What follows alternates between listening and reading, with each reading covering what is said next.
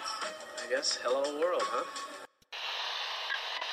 Think about uh, maybe the possibility of winning here uh, today. Had a few thoughts uh, for my friend Sevi, and uh, this one is for for him. You've won Masters Championships. Where does this rank in your list of achievements? Number one.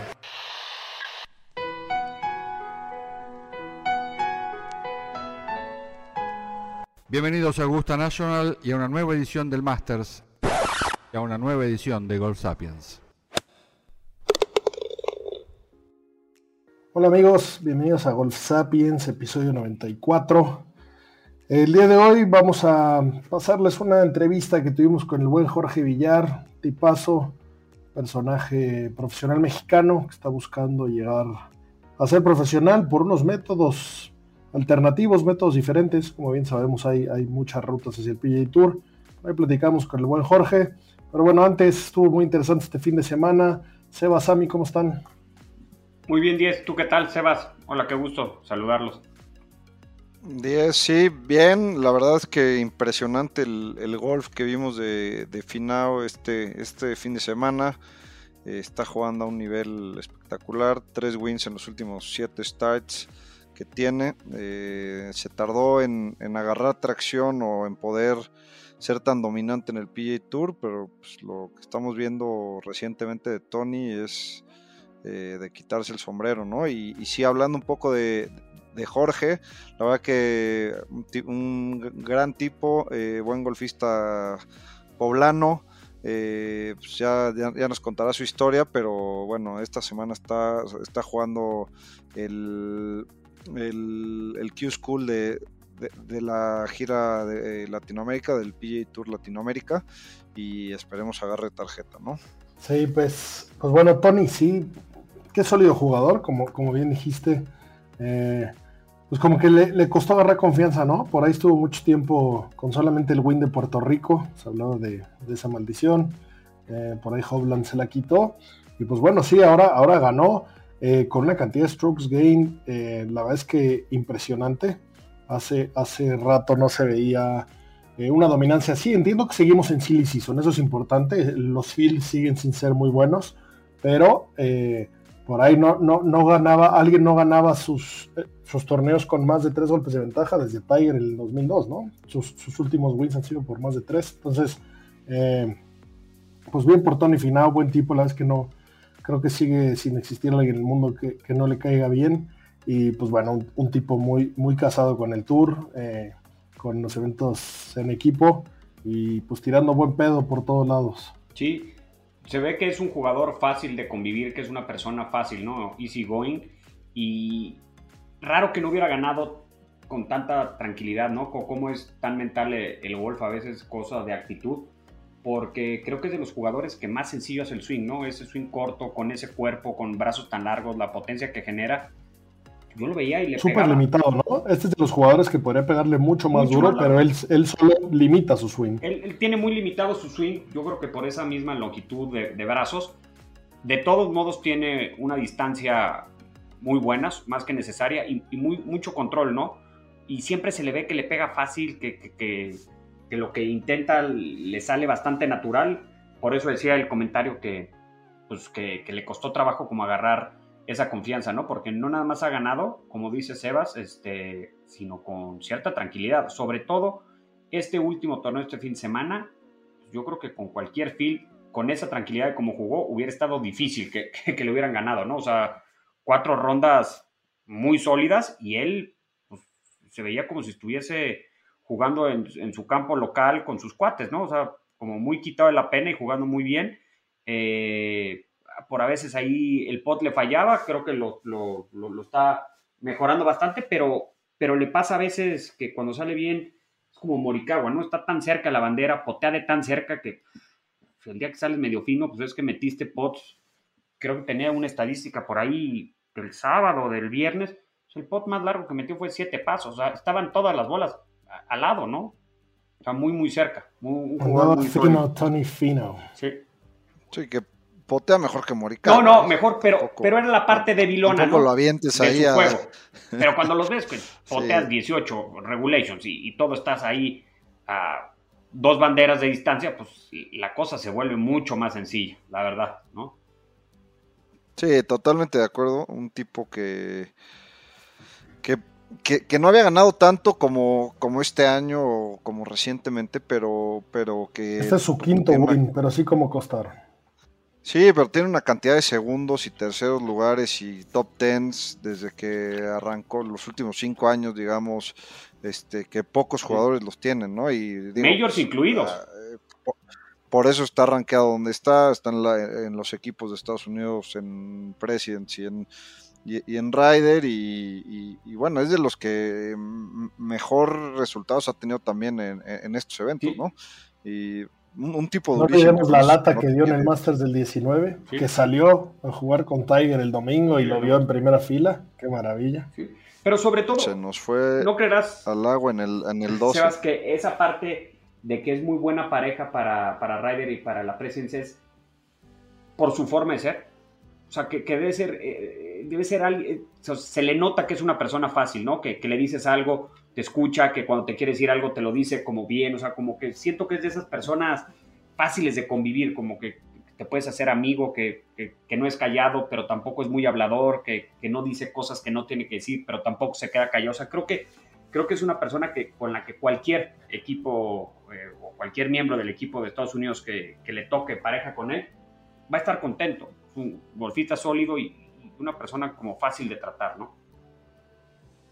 Sí, de acuerdo, y que a veces su, su ball striking creo que está algo underrated, siempre hablamos de los mismos, de JT, de Morikawa, de, de, estos jugadores de fierros espectaculares y pocas veces de, de Finao y creo que creo que está en ese en ese grupo elite, ¿no?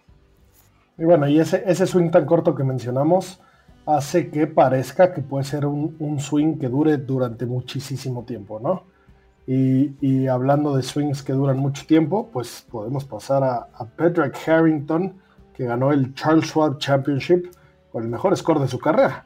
Eh, tiró menos 27. Qué, qué, barbaridad, qué talento sigue habiendo en, el Tour de mayores, ¿no? Sí, bueno. Sí. Y sobre todo jugadores de esa generación, como la de Pedrak, ¿no? Como que justo cuando tienen dos o tres años jugando ya en el Champions, que todavía están físicamente bien, se les nota la diferencia cuando salen enganchados, o sea, porque 27 pueden decir, oye, ¿dónde jugaron? En un este, pitch and pot o, qué pasó, o sea, lo dominan. O sea, si son unas distancias más cortas que las que jugaban el PGA, en campos puestos no tan difíciles, pero pues entonces hay que meter 27 pots para Verdi. Sí, Harrington está en, ese grupo de Phil, de, de Furyk, de Ernie Els, que difícil, difícil que los mayores le roben los torneos cuando juegan, ¿no? Sí, sí, sí. De acuerdo. Y bueno, por otro lado, el, probablemente el swing más bonito del golf eh, ganó, recuperó el número Scotty Scheffler, Scotty Scheffler quedó top 10, pero... Pero no es el swing más bonito. acabas de decir ustedes los swing más culeros de la historia, no me hables de ese pitufo. Hablo de Nelly Corda, eh, que bueno que en ese torneazo por ahí tuvimos a, Gaby y a María en el top 10. Eh, pero bueno, Nelly Corda recupera el, número uno del mundo. Por ahí tuvo, tuvo una operación, tuvo, tuvo ahí una visita al hospital, ha tenido ups and downs, pero está de regreso. Y, por ahí confirmó que, va a jugar el, PNC, el, el, padres e hijos, podemos llamarlo, eh, que, tiene más rating que, que Majors ha pasado. Eso, fue, eso fue la vez pasada con, con Tiger y Charlie, quienes lo van a jugar. Me urge ver a Charlie jugar, ese, ese Charlie, qué swing se le ve, la, el, el, todo, toda la rutina es igualita a la de su papá, y bueno, pues por ahí también van a jugar Justin Thomas y su jefe. La verdad es que es un torneo que ha agarrado tracción, dentro de ser un, torneo de exhibición, la verdad es que está divertido, y, pues bueno, el, el, despliegue de golf que, dieron lo, padre hijo Daily, eh, ganando la Tiger y a, su hijo estuvo espectacular. Entonces este año puede estar divertido también. La es que para hacer, para hacer un torneo de exhibición, eh, sin duda voy a estar pendiente. ¿Y no vieron en Instagram el post del swing de, Charlie que comentaban a quién se te parece, o sea, a qué swing se asemejaba más? A mí se me hace que por más que la rutina, todo lo que hace el, post golpe, el club drill, todo, todo, todo es copia de su papá, pero el swing me parece idéntico al de Rory. Qué buen combo. No, me importaría tener ese, ese, par de... No, para nada. de, similaritudes, similaridades en mi, en mi swing. Eh, y bueno, ya, ya para, para, seguir, Tommy Fleetwood volvió a ganar. Eh, bien, bien por Tommy, tres años sin ganar. Había ganado aquí mismo en, en Sudáfrica, en Sun City. Eh, pero bueno, esto fue el 19, no hubo ni en, el, en el 20 ni en el 21. Por ahí no sé si vieron, se echó un par de tiros muy buenos y se echó un tiro que le pegó a las gradas y se la dejó muy cerca de la bandera con una suerte ridícula. Eh, que, ya no sé si es suerte o, hasta estrategia, porque luego eh, empiezan a usar esas, esas vallas y esos hospitalities pues como un soporte, ¿no? Saber que nunca te puedes pasar, eh, pues eso ayuda. Pero bueno, bien, bien, por, bien por Tommy. Y, en el Tour Asiático ganó Andy Ogletree, la verdad es que no solemos seguirlo para nada, pero pues este cuate, no sé si lo recuerdan, ganó el US Amateur, ganó el American en el 19, eh, era un cuate que pintaba bien, por ahí jugó el Masters. Y, pues bueno, le ganó a, Brent Wisberger, a tu, querido Wisberger, mi querido Sammy. Eh, ganó por cuatro. Así que bien, bien por él. Y, a ver si, lo vemos pronto dando lata del otro lado. Eh, y bueno, por, por último, mencionar que, bueno, Tiger ganó el PIP. Recuerden que el PIP es ese, ese, ese billetiza que reparte el PGA Tour porque sí. Y pues se la ganó Tiger porque es Dios, no hay duda, nada más, nada más recordando y confirmando. Eh, otros dos años de cárcel para nuestro amigo Ángel Cabrera, eso, eso está tristón, por ahí dijo que, le han venido muy bien y lo que sea, pero bueno, pues han salido mitos, eh, seguirá, seguirá el pato un ratito por ahí, esperemos que, pues que pronto salga y se venga a, dar lata con estos, con estos seniors, porque qué bonito golf tiene. Y, bueno, y por último, Ahora Rory anda diciendo que la manera de que empecemos las charlas de paz entre Liv y PJ Tour es que se vaya Greg Norman. ¿Qué, guerra traen ahí, no? Sí, yo, yo creo que ya innecesaria, ¿no? O sea, la temporada del PJ en este momento es totalmente trascendente. No hay temporada de Liv actualmente y siguen con, estos dimes y diretes que ya no sé si será también parte de la estrategia del PGA poner a un vocero como, como Rory, a pedir las cosas que, a ellos no se los van a conceder, ¿no? Pero pues, si bien creo que, que Greg Norman no, al final del día del LIB no va a acabar siendo el presidente comisionado más, más duradero, que más tiempo esté, pues tampoco lo puede sacar al primer momento, ¿no? Y sobre todo que es algo que, Greg Norman ha luchado pues, un poco por lo que ha conseguido en el LIB, pero toda su vida. Entonces me, me parece un poco pues precipitado por parte del PGA o de Rory, dependiendo quién, quién habrá metido esa idea, pero se tienen que sentar porque es lo que le conviene al golf. Estén los que estén. Sí, sí, de acuerdo. Ah, la verdad es que también debe, haber ahí conversaciones detrás que no sabemos. Estoy seguro que, que Norman y Rory han estado en contacto. Estoy seguro que a Rory le han ofrecido una cantidad de ceros impresionantes que claramente no les interesa el dinero, a él en especial. Entonces, debe haber más de esa carnita. Por otro lado, sí creo que Norman también a veces se puede pasar medio dosicón, tiene muchos enemigos allá afuera, pero también por eso es probable que fuera el candidato perfecto para iniciar esto, ¿no? Iniciar esta cruzada que conseguido está.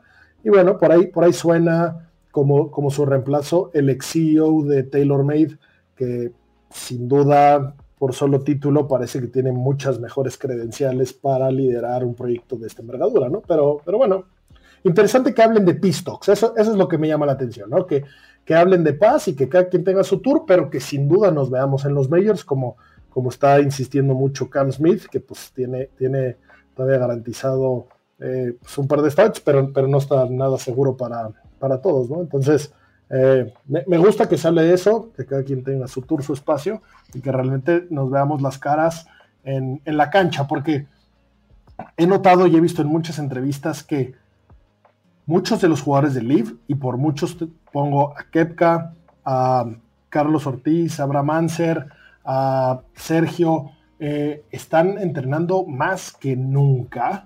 Y te llama la atención, ¿no? Dirías, oye, pues, pues están tirando la maca. Y probablemente no, porque sí sí muchos dicen, ah, pues solo se fueron por dinero, ¿no? Y son unos vendidos. Pero en el fondo soy un super golfista y quiero demostrarte en la cancha que tengo el mejor talento. Y entonces sí me viene por dinero y aparte soy el mejor. Y entonces, pues qué mejor que ir a Doral y tirarle a Doral menos 35. ¿Quién ha hecho eso en la historia? Nadie. Pues entonces aparte aquí me gano un dinerote, ¿no? Entonces como que noto, noto ese, esas ganas de demostrar que, pues aunque me hayan dado mucho dinero, sigo siendo un gran golfista y vamos a encontrarnos en los majors, ¿no? Eso le puede dar mucho sabor a los majors. Me encantaría verlo y me encantaría que, que, haya pues ya equipos jalando, pues va ganando uno de X Tour o uno de otro tour, ¿no? Claro. Sí, yo creo que sí, en los majors es inevitable que, tienen que, que, afinar posturas, o sea, tienen que alinearse y tienen que jugar. ¿Quiénes juegan los majors? Los mejores del mundo, donde estés jugando, punto. O sea, porque a los majors pueden ir los mejores europeos, los mejores sudafricanos, los mejores asiáticos, el porque tienes que llevar a los mejores del mundo, si no se vuelve un torneo eh, pues, con menos sabor. Platicábamos eh, en uno de los últimos episodios sobre la trascendencia y relevancia de los torneos cuando es la primera edición. Por ahí el erudito e historiador del golf Miguel Aliceda nos compartió que pues, el primer Masters que se ganó fue un torneo al que la gente no tenía ni idea qué era, eh, que no tenía la relevancia que tenía hoy, que en el que Augusta National... Era básicamente un torneo de exhibición para vender acciones de ese club y, querían apostar a la gente de Nueva York para que en invierno se vinieran por allá. ¿Y qué acabó pasando? Sí, de acuerdo. El, primer ganador, cuando ganó, dijo, pues ah, gané aquí, muchas gracias, pero no tenían la idea que hoy pues su nombre está escrito en los libros de la historia del golf, en el torneo pues tal vez más prestigiado, ¿no? Entonces, pues tienen que estar todos y, tienen que, con los puntos del ranking mundial, ver de qué manera los jugadores del IF se les permite que puedan competir, ¿no? Si tienen que cambiar su formato a 72 hoyos, pues lo tendrán que hacer. Ni modo. Tal cual. Tal cual. Eh, ¿recuerdan, ¿Recuerdan quién fue ese primer ganador del Masters? No, de memoria se me fue. Tú, Sebastián. Ya lo tengo aquí. Horton Smith, 1934. y lo volvió a ganar en el 36. Sí, esa, es la época donde, donde bueno, esto lo organizaba, ah, ya llegaremos. Ah, es, vale la pena, vale la pena un capítulo solo, solo de la historia del Masters y tenemos por ahí pendiente traer al, historiador oficial, pero bueno, eh, sin, más preámbulo, no, no, no nos vamos a meter más aquí a, la historia que nos va a seguir, pero vamos a platicar con, con el buen Jorge Villar.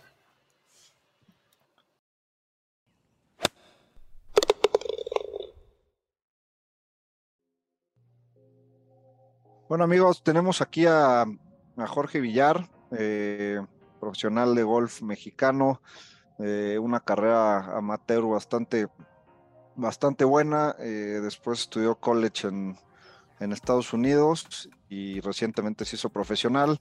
Se, e, e, este año tomó la decisión de irse a jugar al P Tour Canadá, un camino diferente al que estamos acostumbrados y de eso nos platicará un poquillo por aquí de la aventura canadiense. George, eh, bienvenido. Gracias. Eh, esta es tu casa. Gracias, gracias.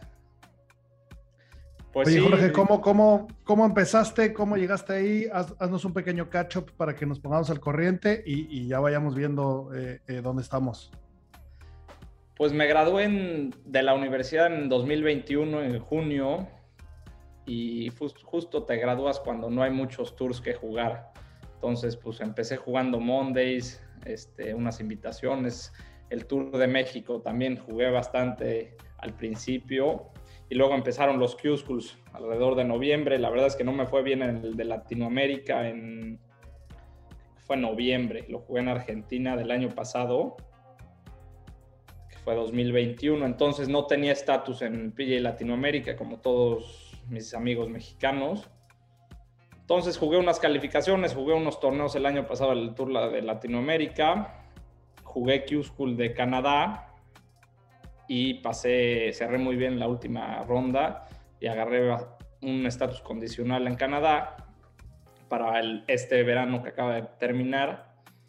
Entonces tuve estatus condicional que te dan la mitad de la temporada y de ahí jugué bastante bien al principio, y con eso me dio chance de jugar toda la temporada completa.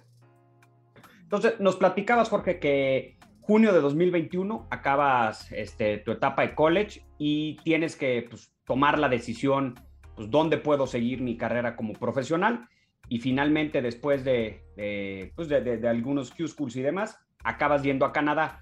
en donde pues sabemos que el calendario es distinto por el tema del clima conforme Estados Unidos, pero pues al final, eh, ¿cuál es el objetivo? ¿Qué, ¿Qué metas, qué logros hay que conseguir dentro del Tour canadiense? Pues para poder obtener pues este, los siguientes pasos, ¿no? Eh, y es sobre todo pues para que todo nuestro público pues pueda saber exactamente cuál es el camino, la, la ruta crítica que te trazaste, ¿no?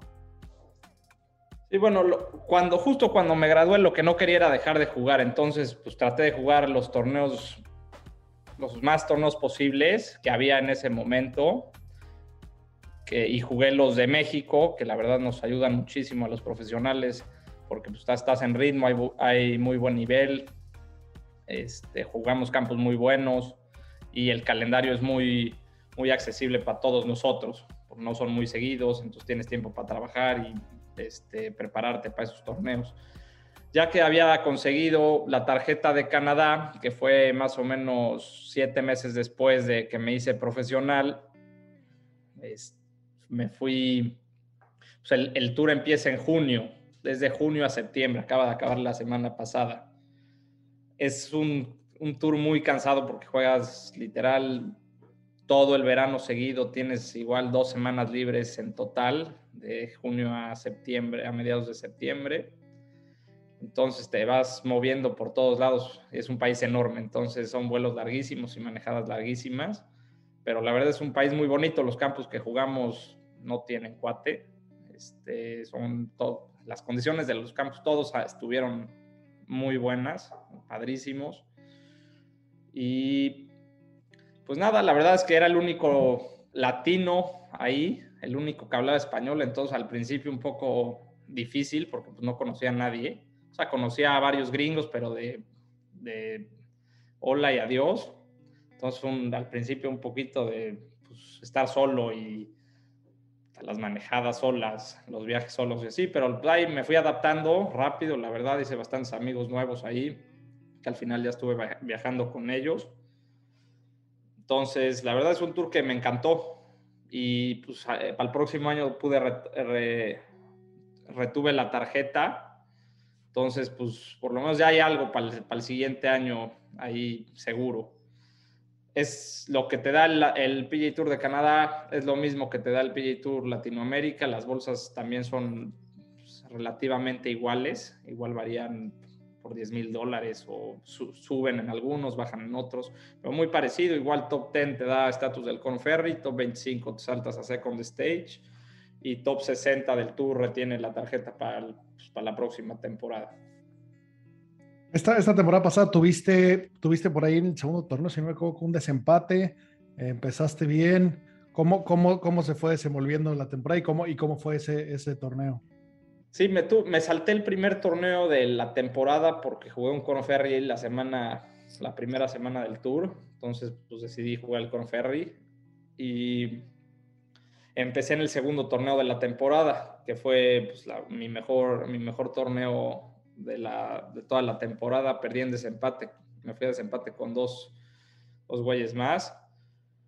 Y fue en Edmonton, tiré 19 abajo y me ganaron en el desempate con Águila, entonces pues, nada que hacer. Qué duros tours hay por todo el mundo, qué duros jugadores hay por todo el mundo, qué deporte más difícil escogiste, mi querido Jorge, pero bueno. Sí. Eso es. Y, a, nivel, eh, eh, a comparación, ya nos hablabas que con el PGA Tour Latinoamérica te dan más o menos los mismos eh, derechos o beneficios, dependiendo de las posiciones. Y de nivel, ¿qué podrías decirnos? ¿Crees que sea el mismo nivel? sea más complicado el hecho de ser el único latino en un tour este, angloparlante estrictamente o a la mera hora crees que es, lo mismo? Sabes que me he dado cuenta en mi poca experiencia como profesional, que voy un año y medio, que literal en donde estés jugando, sea un mini tour, sea un PJ Latinoamérica, un PJ Canadá, la gira de México, un Monday, un Conoferry, en todos lados hay que jugar muy, muy bien. O sea, tienes que, jugar muy bien para estar, para tener posibilidad de ganar el torneo. O sea, porque sí, quedé en segundo en ese PG Tour de Canadá. pero también ganar un mini tour en donde lo juegues vas a tener que jugar muy bien para ganarlo. O sea, igual hay menos jugadores en un lugar que en otro, pero tienes que jugar muy bien. En Canadá me di cuenta que hay demasiados buenos. O sea, para pasar un corte tienes que jugar muy bien. O sea, fallé cortes con scores de menos 5, fallé cortes con scores de menos 4, fallé cortes con scores de menos 3. Entonces, pues al, final, estás, o sea, vas, vas semanas y dices, jugué bien, tiré 3 abajo, 4 abajo en los dos primeros días, no pasé. Te dices, caray, porque los campos no son, no son fáciles. Entonces, eh, hay momentos que dices, caray, pues es, que es un poco tener suerte, más, más, más trabajo, más,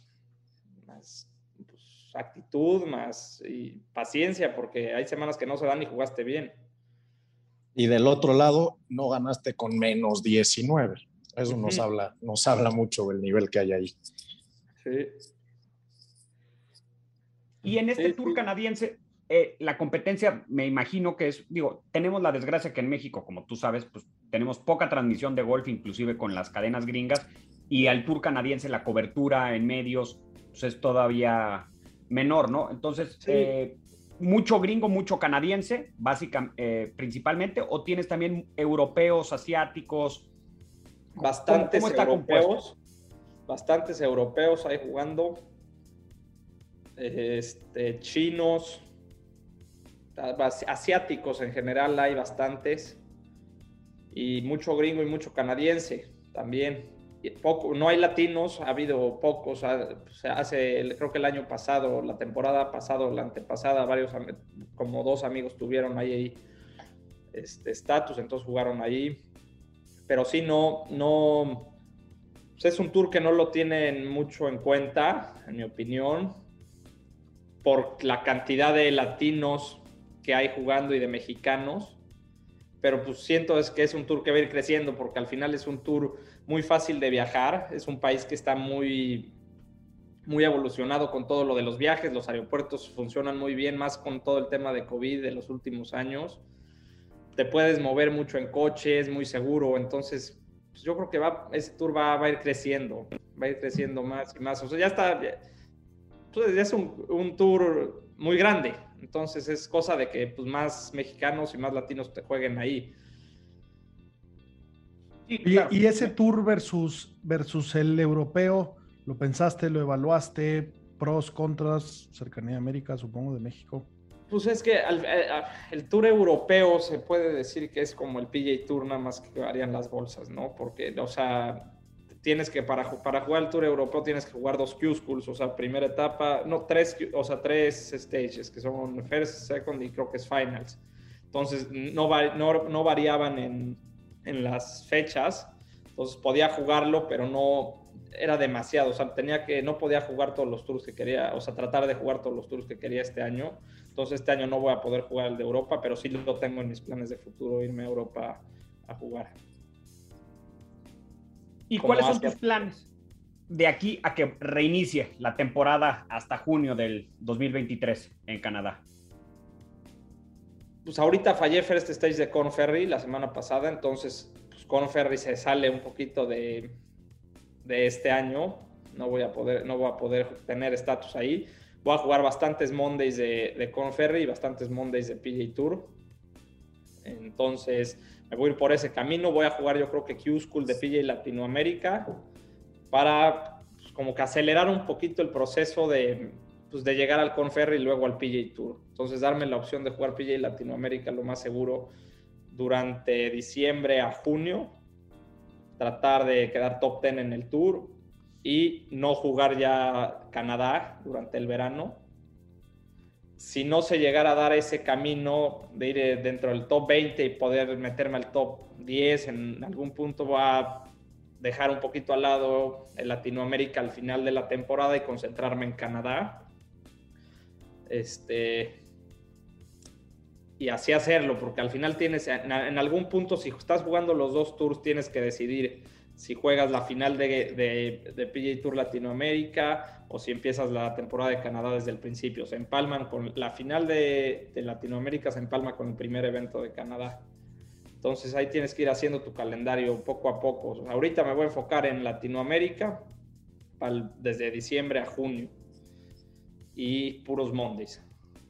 Ok, sí, porque lo tenemos, lo, hemos platicado aquí con, con varios este, golfistas profesionales mexicanos y pues bueno, tenemos nosotros bastante claro cuáles son las muchas rutas, pero a veces este, pues el público no lo tiene tan claro, ¿no? Siempre tienes la posibilidad de hacer un Monday de un evento del PGA, clasificar, quedar bien, que te vuelvan a dar una exemption para el siguiente torneo y que se venga en seguidilla y de la nada como Will Salatoris eres jugador de PGA Tour sin haber pasado por, por las ligas de clasificación, ¿no? O sea, esa opción siempre está, está abierta y es importante que, que, lo sepan todos los escuchas, que no es nada más esperar a que concluya una de estas este, Q-Schools o, tours alternativos, ¿no? Pero pues el objetivo del PGA se puede llegar de, de, muchas maneras, ¿no? Oye, ¿cómo, ¿cómo, se ve? Explícanos cómo, cómo funciona esto de los Mondays. Eh, a ver, que lo, lo, hemos platicado aquí bastante, pero, pero desde tus ojos que lo vives, ¿cómo funciona? ¿Desde cuándo te inscribes? ¿Cuándo vas? ¿Cuándo te regresas? ¿Cómo, cómo se vive eso?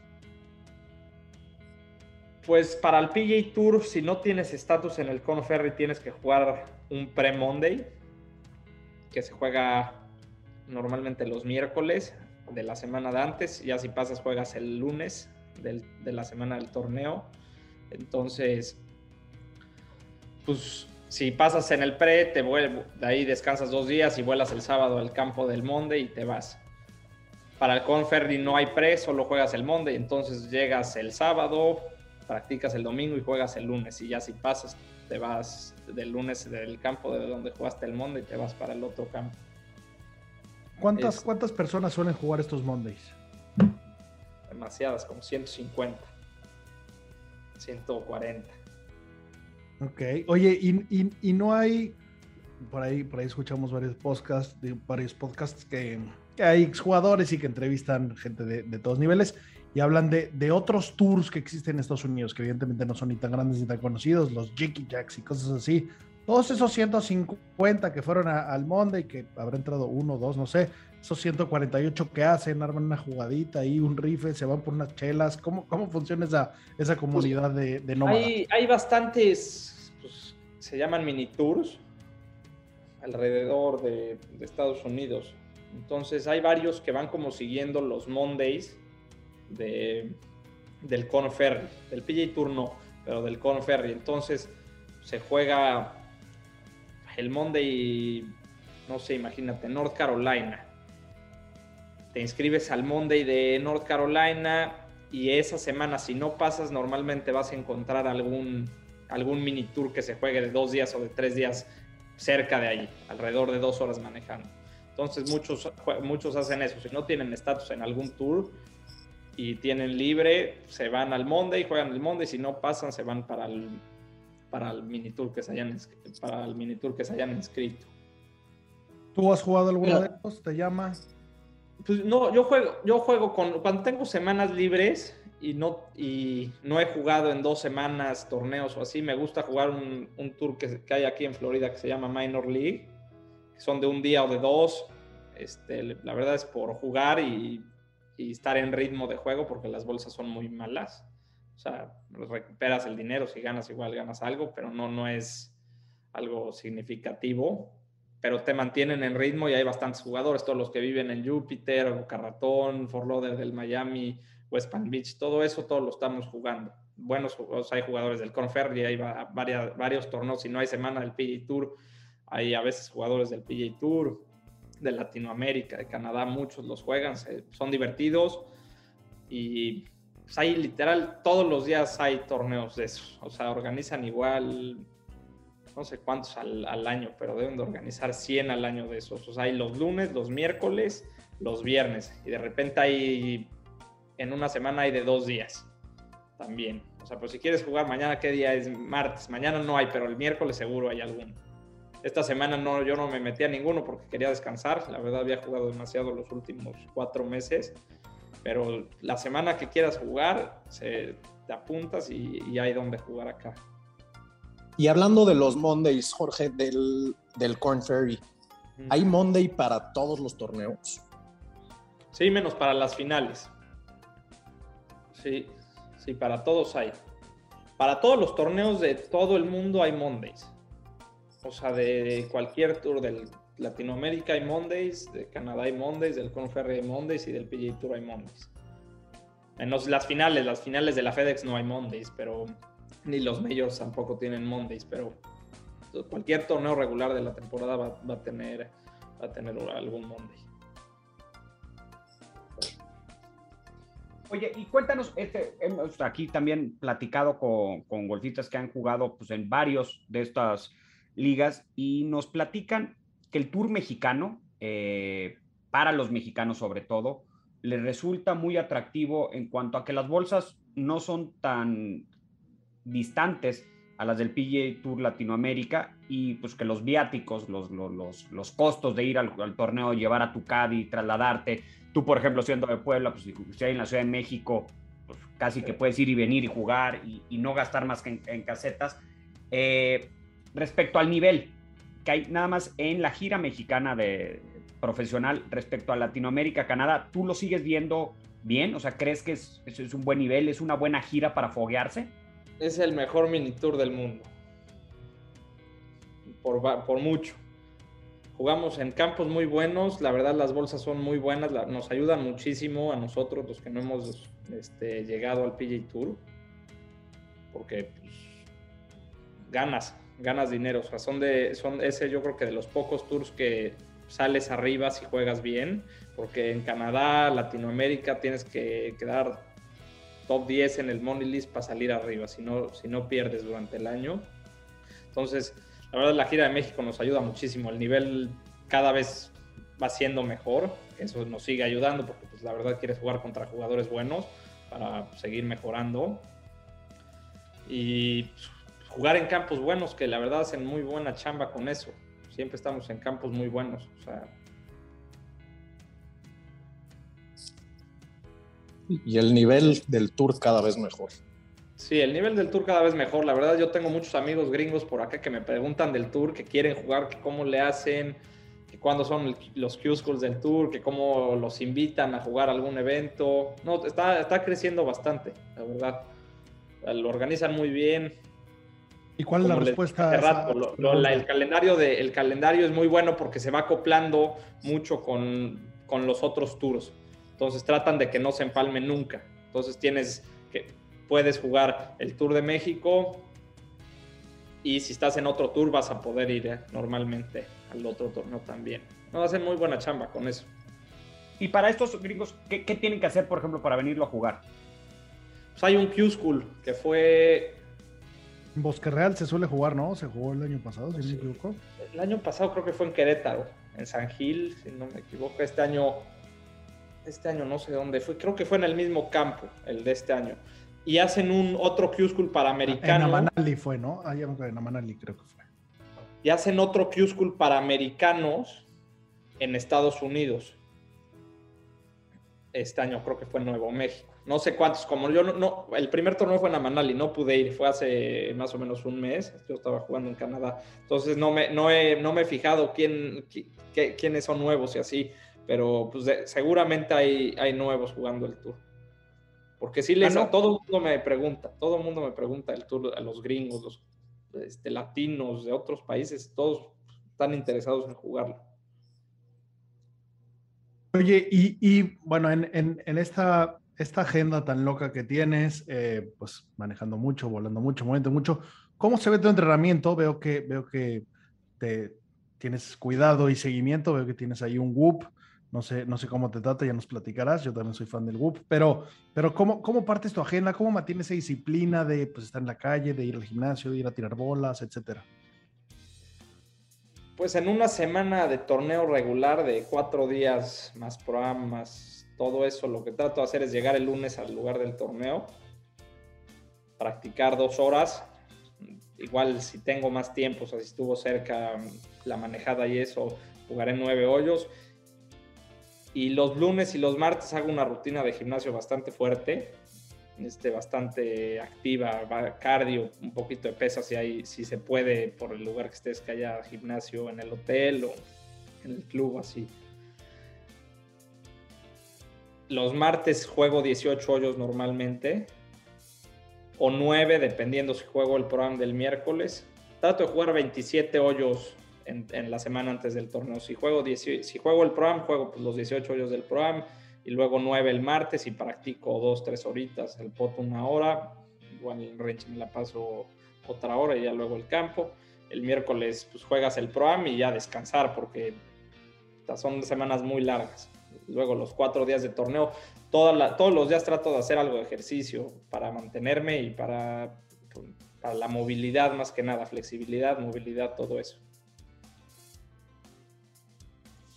Oye, ¿y esos proams son, son tanta putiza como suelen decir los pros que, que, son cansados y largos?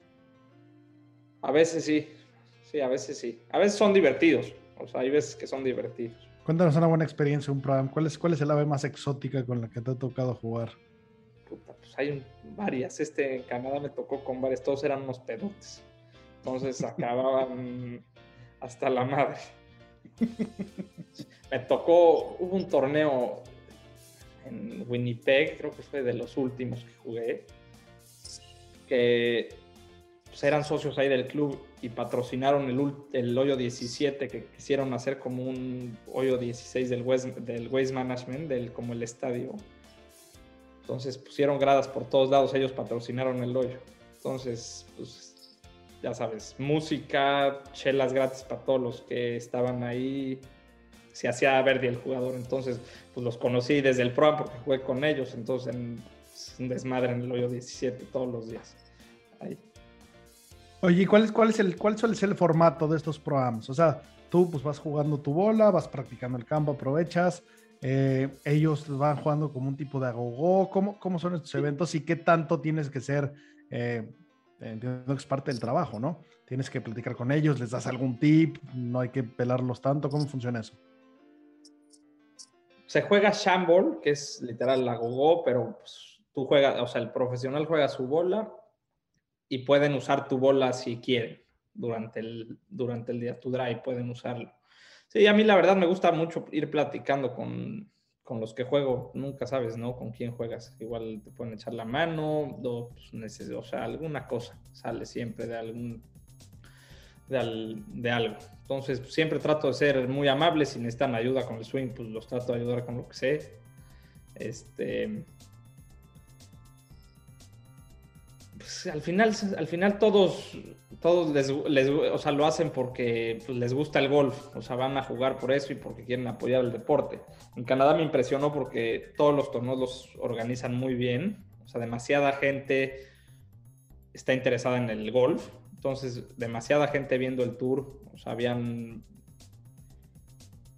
200 voluntarios por torneo y más de 300 de 300 personas viendo el torneo toda la semana ahí en el campo. Entonces, pues bueno, da gusto, la verdad, jugar los proams porque pues gracias a ellos que son los patrocinadores normalmente pueden hacer los torneos. Hola, qué increíble. y, aparte, supongo que esas no, no, dimensionamos los que los que vivimos pues, en México, Latinoamérica. Eh, no dimensionamos lo que es tener una temporada de golf limitada, ¿no? Porque pues en muchos lugares tu campo se cubrirá bajo la nieve y entonces aprovecha el rato que lo tienes.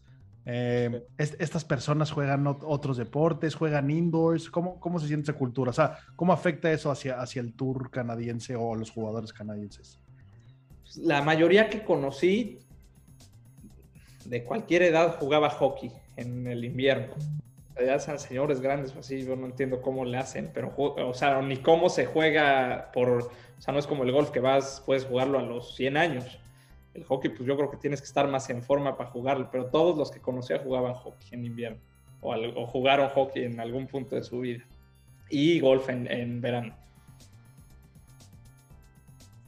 Ok, qué bien. Oye, y a ver, vamos, vamos a regresarnos un poco. Estás basado en Miami.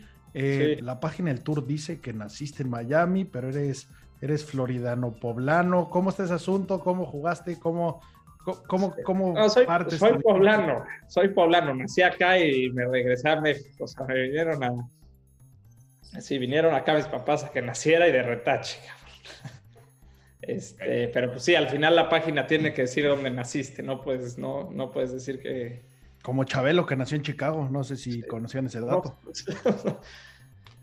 Pero sí, soy, soy de Puebla, mi familia vive en Puebla. Este, vivo aquí en Miami, estudié a dos horas de acá, a una hora de acá, entonces acabé la universidad y me vine para acá, para Miami.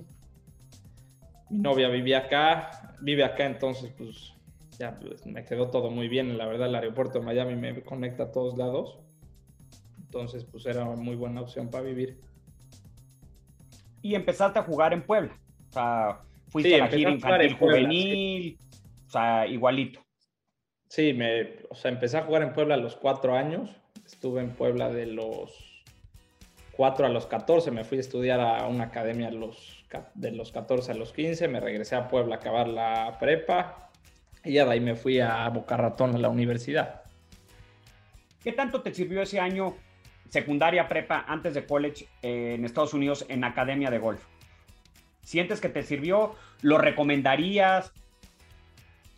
Pues sí, sabes que yo creo que es un año que cada, pues cada, cada vez más, o sea, cada, sí, lo, lo, vas apreciando un poquito, porque aprendí, aprendí a hablar inglés ahí.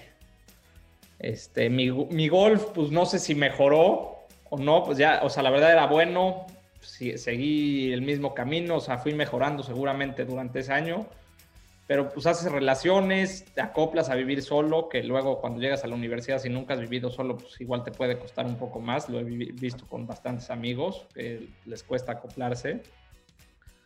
Entonces sí, sí, es muy recomendable irse a esa edad, yo creo. 14, 15 años. Sí, y te, lo pregunto sobre todo en base a la siguiente pregunta. Es, eh, cuando entraste a college, ¿qué diferencia eh, fue la primera que sentiste de cómo se entrena en México? Pues cuando juegas en un campo y básicamente tu coach es el pro del campo, que tal vez no estudió para pues, ser coach, ¿no? Sino para dar clases, niños, señores, viejitos, mancos, o sea, de, todo, y que salgan o sea, patear la bola y que por ahí metan un par, un verde y se emocionen y jueguen bien y rompan el 100. O sea, ¿cuál es la principal diferencia que, que sentiste en college? Tú, hemos tenido aquí también este, invitados que nos dicen, lo primero que hicieron fue me cambiaron de bastones y no rompí el 80 los primeros seis meses. O sea, ¿cómo fue yo, la verdad, yo la verdad tuve suerte. La verdad, mis coaches de, de, la universidad eran muy, muy liberales en todos los sentidos. O sea, nos decían, tienen calificación estos días y pues tenías que estar ahí a fuerza. Pero nada, nunca me tocaron el swing, nunca me quisieron cambiar nada había sus prácticas este, obligatorias, pero nunca tocamos un tema de swing si no lo querías tú como jugador. O sea, luego le pedías consejos a tu coach, pero te decía algo, si no lo querías hacer, este, pues ya muy tu problema y pues si jugabas bien entrabas al torneo, si no, pues no jugabas. O sea, me tocó, tuve muy buena suerte con los coaches que tuve durante la universidad, me llevé muy bien con ellos. El primer coach que tuve era, nos decía, lleguen a esta hora, practiquen y tan, tan. Y teníamos un muy buen grupo de jugadores, entonces pues, estábamos todos ahí practicando y nos ayudábamos entre los jugadores. Y ya el segundo coach que tuve, pues era un, poquito más teórico, el, güey, sabía más, jugó bastante como profesional. Entonces, pues muchos consejos de cómo jugar, no de hacer de swings, de nada de eso. Entonces, pues siento que mejoré mucho en esos cuatro años veas eso y no me cansé ni me harté de, del coach ni de la universidad. Eh, yo creo que por eso, la verdad nunca, nunca tuve un problema con ninguno. Que ¿Sigues en contacto con tus coaches? Con el último sí, o sea, con el primero que tuve, la verdad lo perdí, lo perdí, de repente le escribo en su cumpleaños y así, no para pedirle ningún consejo, pero sí, con el, con el, el que tuve los últimos tres años, sí, sí hablo hablo seguido. O sea, igual una vez cada dos meses, o si necesito algo, le mando un swing, un video del swing, si no está cuadrando algo. Este, o para algún consejo de, calendario también le hablo. Este, la verdad me, conoce, estuvo conmigo tres años y pues, pocos coaches te ven tan de cerca, ¿no? O sea, todas las semanas pues, están ahí porque cuando vas jugando en la uni los torneos, pues puede, casi casi lo puedes usar como caddy. O sea, nada más no te carga la bolsa, va ahí junto a ti jugando. Entonces, pues aprenden mucho también y te, te empiezan a conocer mucho por dentro, cosa que como jugador luego no, no, no vas viendo esas cosas. Oye, y cuéntanos un poquito, ¿qué, qué, qué, qué pelota usas? ¿Qué bastones usas? Bueno, vemos obviamente que Tiles ahí ya traes algo y, y, no debe ser de gratis. Este, pero de tus bastones, todo esto, este, ¿qué, ¿qué, tienes? ¿Qué te gusta? ¿Pensarías cambiarlos, no cambiarlos? Este, ¿Te han tentado por ahí alguna marca exótica con un patrocinio y digas, no, no cambio o puedo cambiar algo en mi bolsa, pero esto sí, no, nunca lo voy a cambiar? Pues uso Tiles desde, desde los 14 años. Este, me han apoyado, la verdad, desde, pues, sí, desde mi carrera de junior. Mi drive Styles, la verdad es que justo ahorita me mandaron el nuevo y no sé si cambiarlo porque es mi bastón favorito de la bolsa, el Tiles pasado, o sea, el TCI. Entonces no sé si lo vaya a cambiar. Pero sí, todo. Mi, mi madera 3 no es Tiles, es Callaway y mi pot es Odyssey. Todo lo demás es Tiles. Uso volatiles, la Pro V1X. Zapatos, ¿El pot es por gusto o por contrato con Callaway? Tengo contrato con Tilest. Tengo contrato con Tilest. O sea, usas el pot de Odyssey porque te gusta y te acomoda. No hay por ahí sí. un Scott. Sí, no, no, mi contrato no, no, no me limita a usar otros, otro, o sea, puede, puedo usar dos, tres palos que no sean Tilest. Ok, sí. qué bien. Sí. Sí, la, la, tuve un rato buscando una madera 3. Usé una Taylor Made la mitad de este verano, me gustó bastante, pero me faltaban unas yardas que necesitaba, o sea, necesitaba unas yardas que no podía encontrar. La Tiles, la verdad es que tampoco le pegué muy bien. Y ahorita justo encontré esta Callaway y me está gustando demasiado, entonces pues yo creo que la voy a dejar ahí. La Diablo de Stenson. Ojalá, ojalá, ojalá funcione igual, y ahí la dejo. ¿Cómo, cómo probablemente sea de los, sí. de los bastones más difíciles de encontrar el bueno, de fitearlo. ¿Cómo sí. es dura la pinche madera 3? Este año, este año he, tengo nueve aquí en mi casa. Nueve maderas 3. Todo, tengo las, todas las tiles que hay con diferentes varillas. Tengo una Taylor Made. Y esta Callaway, literal, se la, la traía un amigo. Le dije, préstamela en mi desesperación. O sea, préstamela porque pues ya no, o sea, las, las que tengo no me sirven la vi, me encantó, le hablé al rep de Callaway que me llevo muy bien con él, entonces le dije, oye, por favor, ármame la igualita, a ver si funciona. Me llegó y voy dos semanas usándola y la verdad me ha gustado mucho.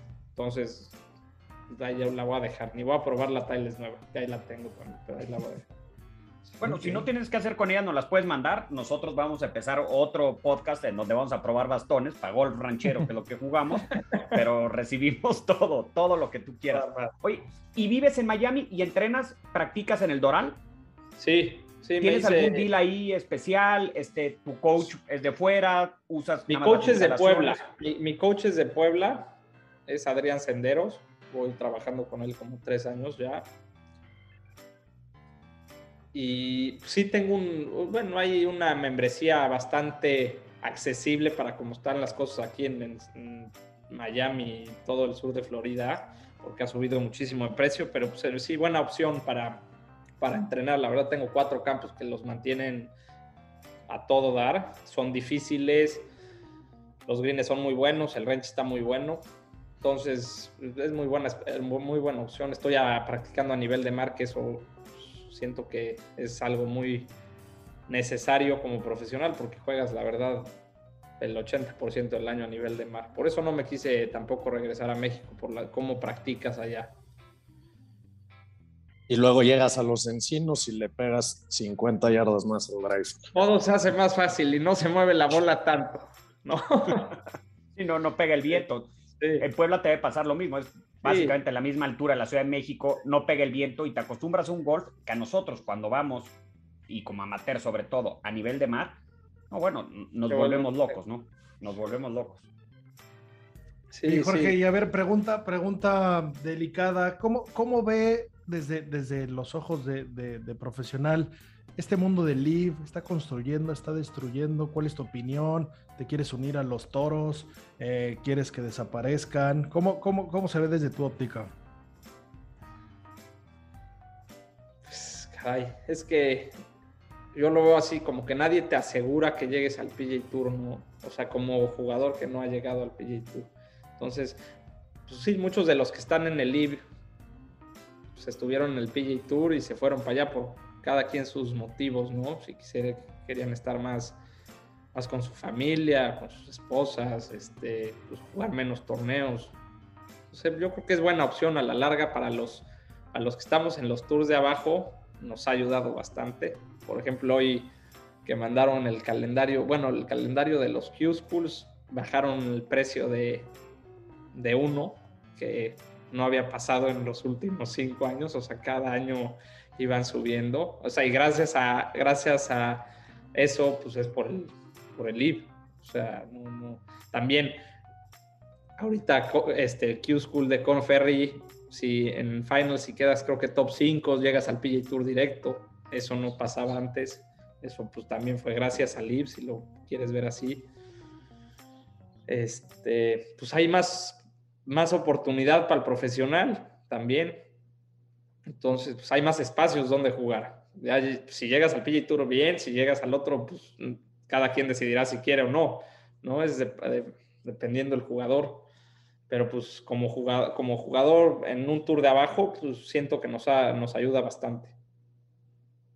sin duda, la verdad es que aquí, aquí hablamos mucho del tema, lo, lo, seguimos mucho de cerca, eh, como todo pros y contras, pero sin duda el, cuestionar ciertas cosas y el cuestionar cosas que se han hecho siempre porque sí, pues suele, suele traer buenos, buenos resultados, ¿no? Entonces, eh, bueno, interesante ver, ver, ver ese punto de vista y, qué bueno que, que en especial que creemos que se están haciendo muchas cosas y muchos gritos desesperados por mantener a ese club de Toby del top 10 y, en vez de, de, estar pues creciendo hacia abajo, ¿no? Y, y, dando mejores premios, haciendo lo más fácil, como decías al principio, el PGA Tour Latinoamérica, probablemente vas a perder dinero 99% de los casos. Entonces, ¿cómo hacemos que esos jugadores pues no pierdan lana y que los tours de abajo pues, tengan más chance de sobrevivir? Porque hoy igual y no necesariamente estamos viendo todo el mejor talento, sino el que puede conseguir un sponsor o que puede pagárselo estar ahí, ¿no?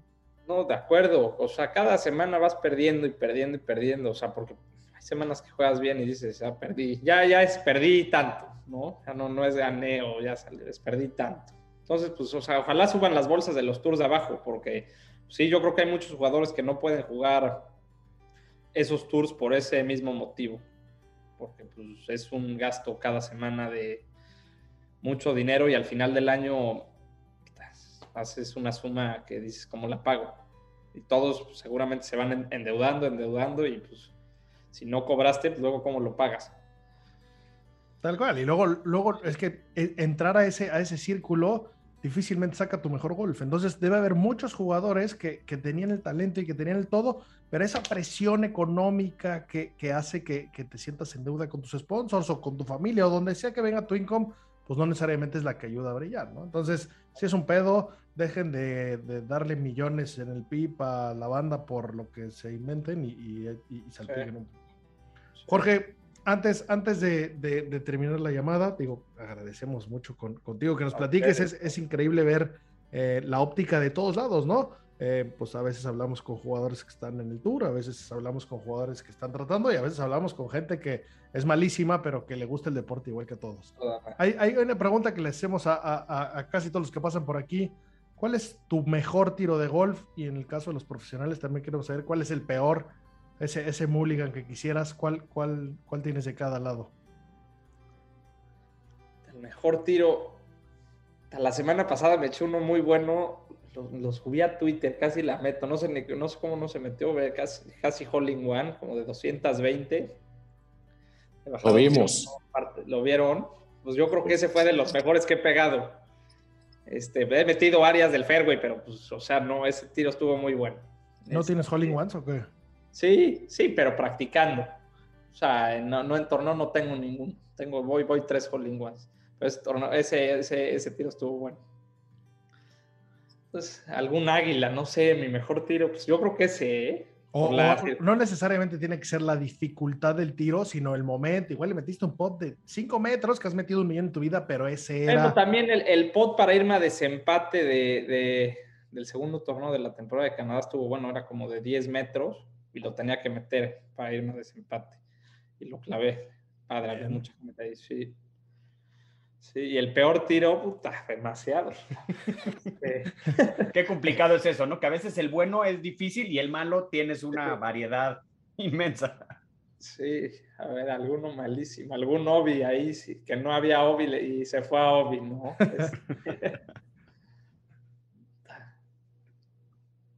Te voy a dar un mulligan. Chance te puede rezar la gira.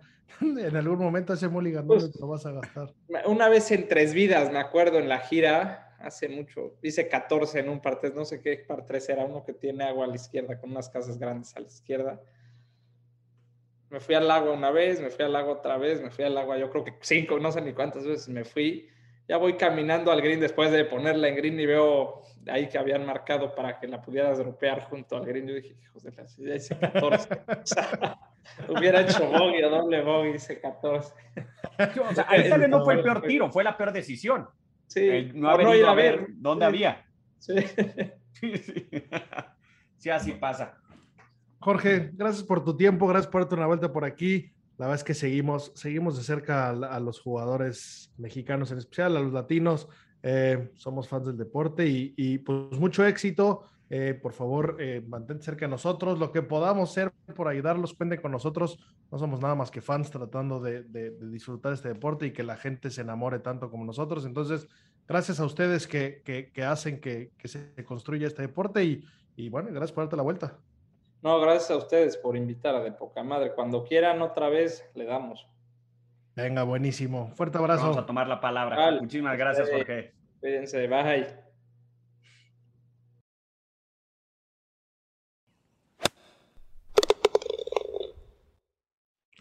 Pues bueno, amigos, esa fue nuestra conversación con Jorge Villar. Qué tipo más alivianado, qué tipo más buena gente. Como, como si estuviera en nuestras manos quienes juegan el PGA Tour, sería el tour más agradable del mundo, ¿no? Sí, bueno, y también siempre muy interesante pues, escuchar eh, los distintos caminos que, que van tomando todos estos golfistas profesionales mexicanos jóvenes, pues para cumplir el sueño de, de jugar en el PGA, ¿no? O sea, no habíamos nunca platicado con nadie que, que tuviera el full status y que vaya a ser la temporada completa, la segunda completa en Canadá y pues no, no, no queda de otra, como, como dice él, de seguir enfocado, trabajando y, y esperar jugar bien en los momentos importantes, ¿no? Sin duda es, es los deportes más difíciles del mundo. Qué, qué difícil es llegar al tour. ¿Cómo, cómo de repente se nos olvida y, despotricamos de algún jugador aquí? Nada, qué mal juega Chuchito, es malísimo. El hecho de estar jugando cerca del PGA Tour ya, ya te hace un, un- jugador eh, extraordinario, ¿no? Entonces, sin duda, eh, le, deseamos el, el mayor de los éxitos y que pronto llegue a jugar pues la, la gira que quiera jugar, ya sea el PGA Tour, ya sea que Live le ofrezca 100 trillones por unirse, lo que sea, pero, pero bueno, que, ese esfuerzo pague, ¿no? Porque cómo, cómo hacen la tarea estos jugadores y, y es interesante ver que es vivir en la calle, ¿no? Y, y planear tus sesiones de gimnasio en base a cuánto vas a manejar o en qué hotel te vas a quedar. Claro, y si juego 9, si juego 18, si tengo el Pro-Am, no tengo el Pro-Am. Y luego, pues la, la parte del nivel, ¿no? O sea, sorprende, ¿no? Lo que nos contaba que jugando dos días abajo de par podía no hacer el corte.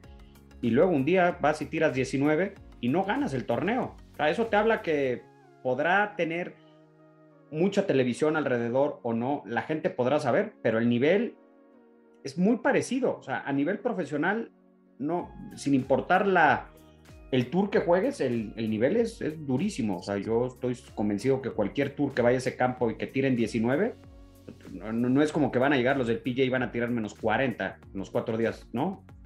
Eso te habla del buen nivel y, y lo complicado que es. Que- que la gente, tal vez, los que no jugamos a ese nivel, no lo podemos dimensionar.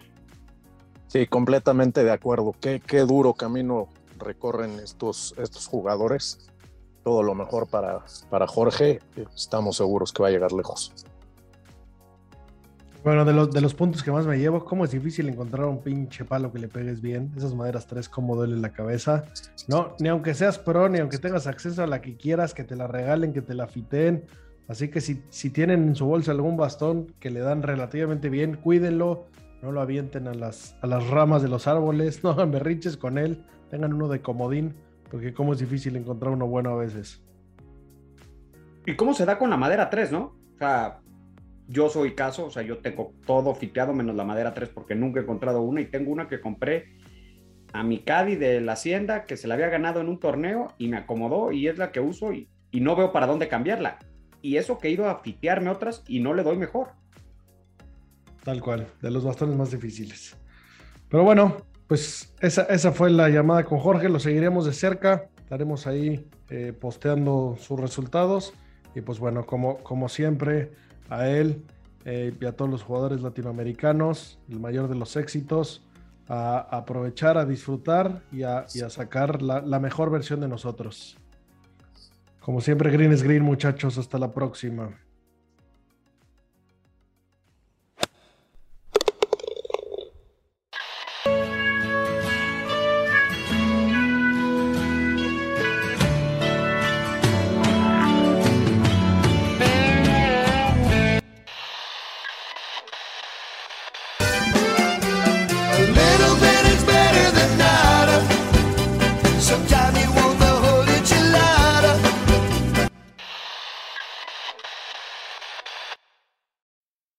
Need mealtime inspiration, it's worth shopping Kroger, where you'll find over 30,000 mouth-watering choices that excite your inner foodie. And no matter what tasty choice you make, you'll enjoy our everyday low prices, plus extra ways to save, like digital coupons worth over $600 each week. You can also save up to $1 off per gallon at the pump with fuel points. More savings and more inspiring flavors make shopping Kroger worth it every time. Kroger, fresh for everyone. Fuel restrictions apply.